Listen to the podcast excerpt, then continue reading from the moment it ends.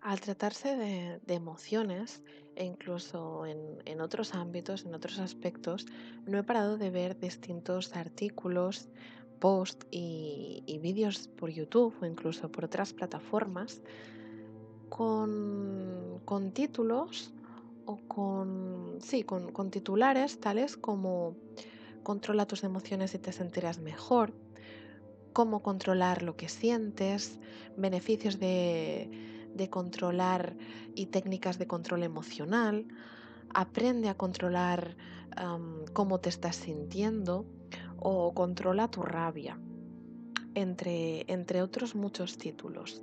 Entonces te invito un poco a plantearte eh, cuántas veces has pensado o has comentado directamente algún tipo de estas frases, ¿no? Como quiero controlar mi rabia, quiero controlar todo lo que estoy sintiendo o me encantaría poder controlarme porque soy muy emocional, soy una, una persona muy visceral, muy vehemente.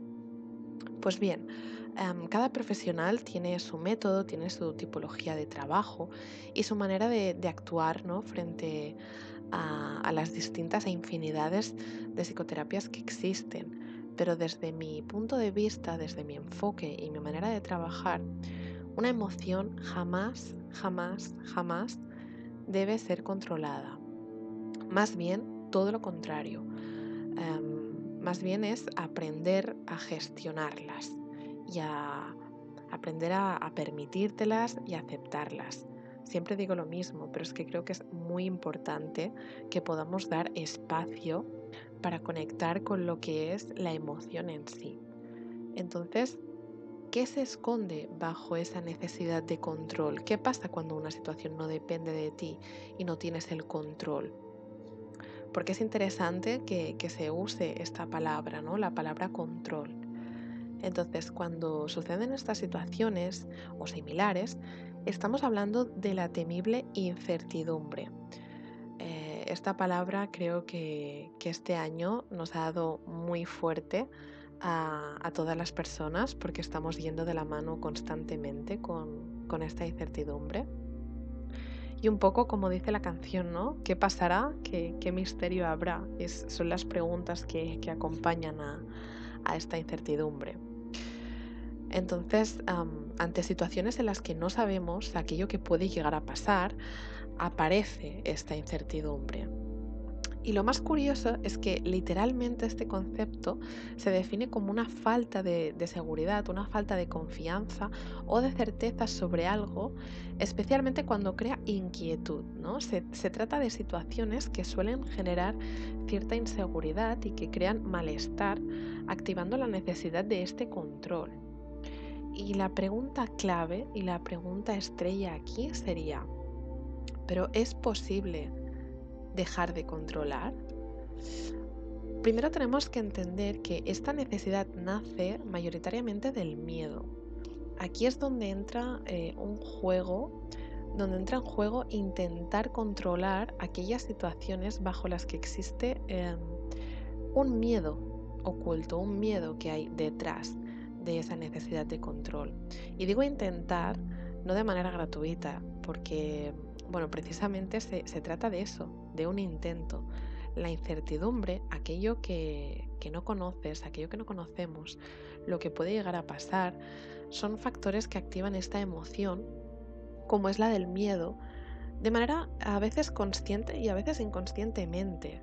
Y, es importante también detectar cuando, cuando estamos generando esta necesidad de control, cuando estamos ante una situación de incertidumbre y de qué manera se está expresando este miedo. Por tanto, si intentamos responder a la pregunta de si existe una posibilidad de dejar de controlar, debemos primero saber y entender que no todo depende de nosotras y no podemos tener siempre la sartén por el mango.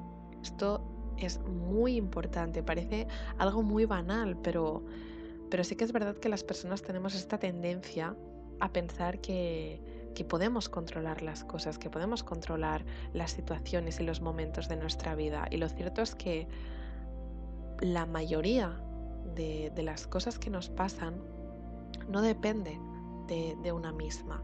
Por tanto, hay un trabajo de, de aceptación detrás muy, muy importante. Pero sí que es posible. Aunque ya sabemos que no existe un botoncito mágico donde poder encender o apagar las emociones cada vez que nos venga en gana, sino hay momentos que sería maravilloso, pero no, no existe. Y estaría bien, ¿eh? Pero, pero bueno, sintiéndolo mucho, la, la amígdala no nos funciona de esta, de esta manera. Y sus motivos tiene realmente, ya que las emociones, como siempre digo, tienen una función evolutiva y tienen un papel fundamental. No siempre puedes hacer algo respecto a una situación o circunstancia. Eh, muchas veces no todo depende de ti. Entonces te invito un poco a que te hagas estas preguntas antes de intentar controlar o cuando sientas esta necesidad de control, cuando aparece la incertidumbre o cuando aparece un miedo. Y te invito a que te preguntes, ¿no? ¿Aquello que, que quieres hacer o que harás va a reducir tu sufrimiento? ¿Qué es lo que estás intentando evitar cuando crees que controlas? ¿no? ¿Qué, ¿Qué, intentas evitar controlando? ¿Y qué sensaciones aparecen al no controlar y simplemente sentir? ¿Qué es lo que está pasando dentro de ti? ¿Qué se te remueve dentro cuando, cuando no estás controlando algo o al menos no tienes esa necesidad de control?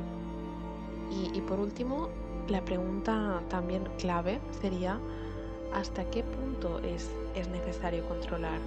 ¿Qué te estás oponiendo en tu vida? ¿Qué estás ganando? ¿Qué estás perdiendo? Y sobre todo, tienes el deber de hacer algo respecto a esta situación que te está generando esa inseguridad, ese miedo, eh, en donde está esa incertidumbre. como te decía, ¿no? la, la definición la incertidumbre es una falta de seguridad y, es esta inseguridad la que, la que realmente estás realzando cuando intentas controlar todo aquello que está pasando a tu alrededor.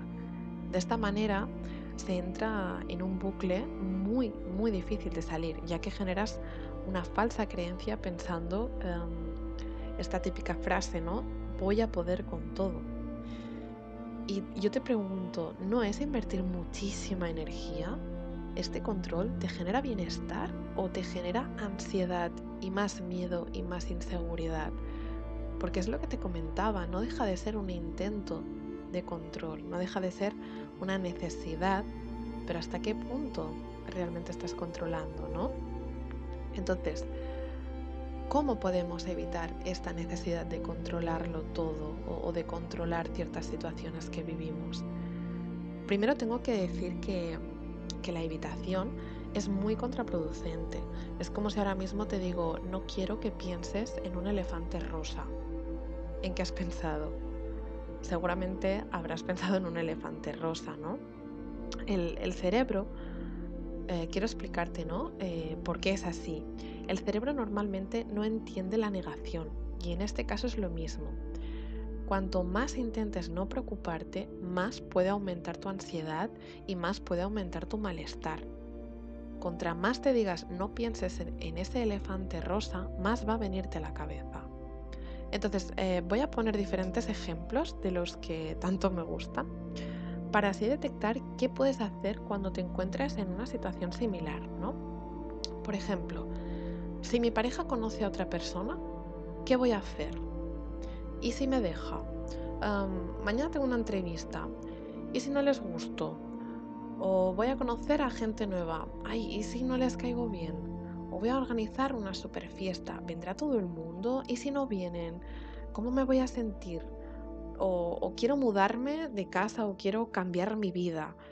Jolín, ¿qué, qué, me puede pasar? ¿Qué es lo peor que me puede pasar?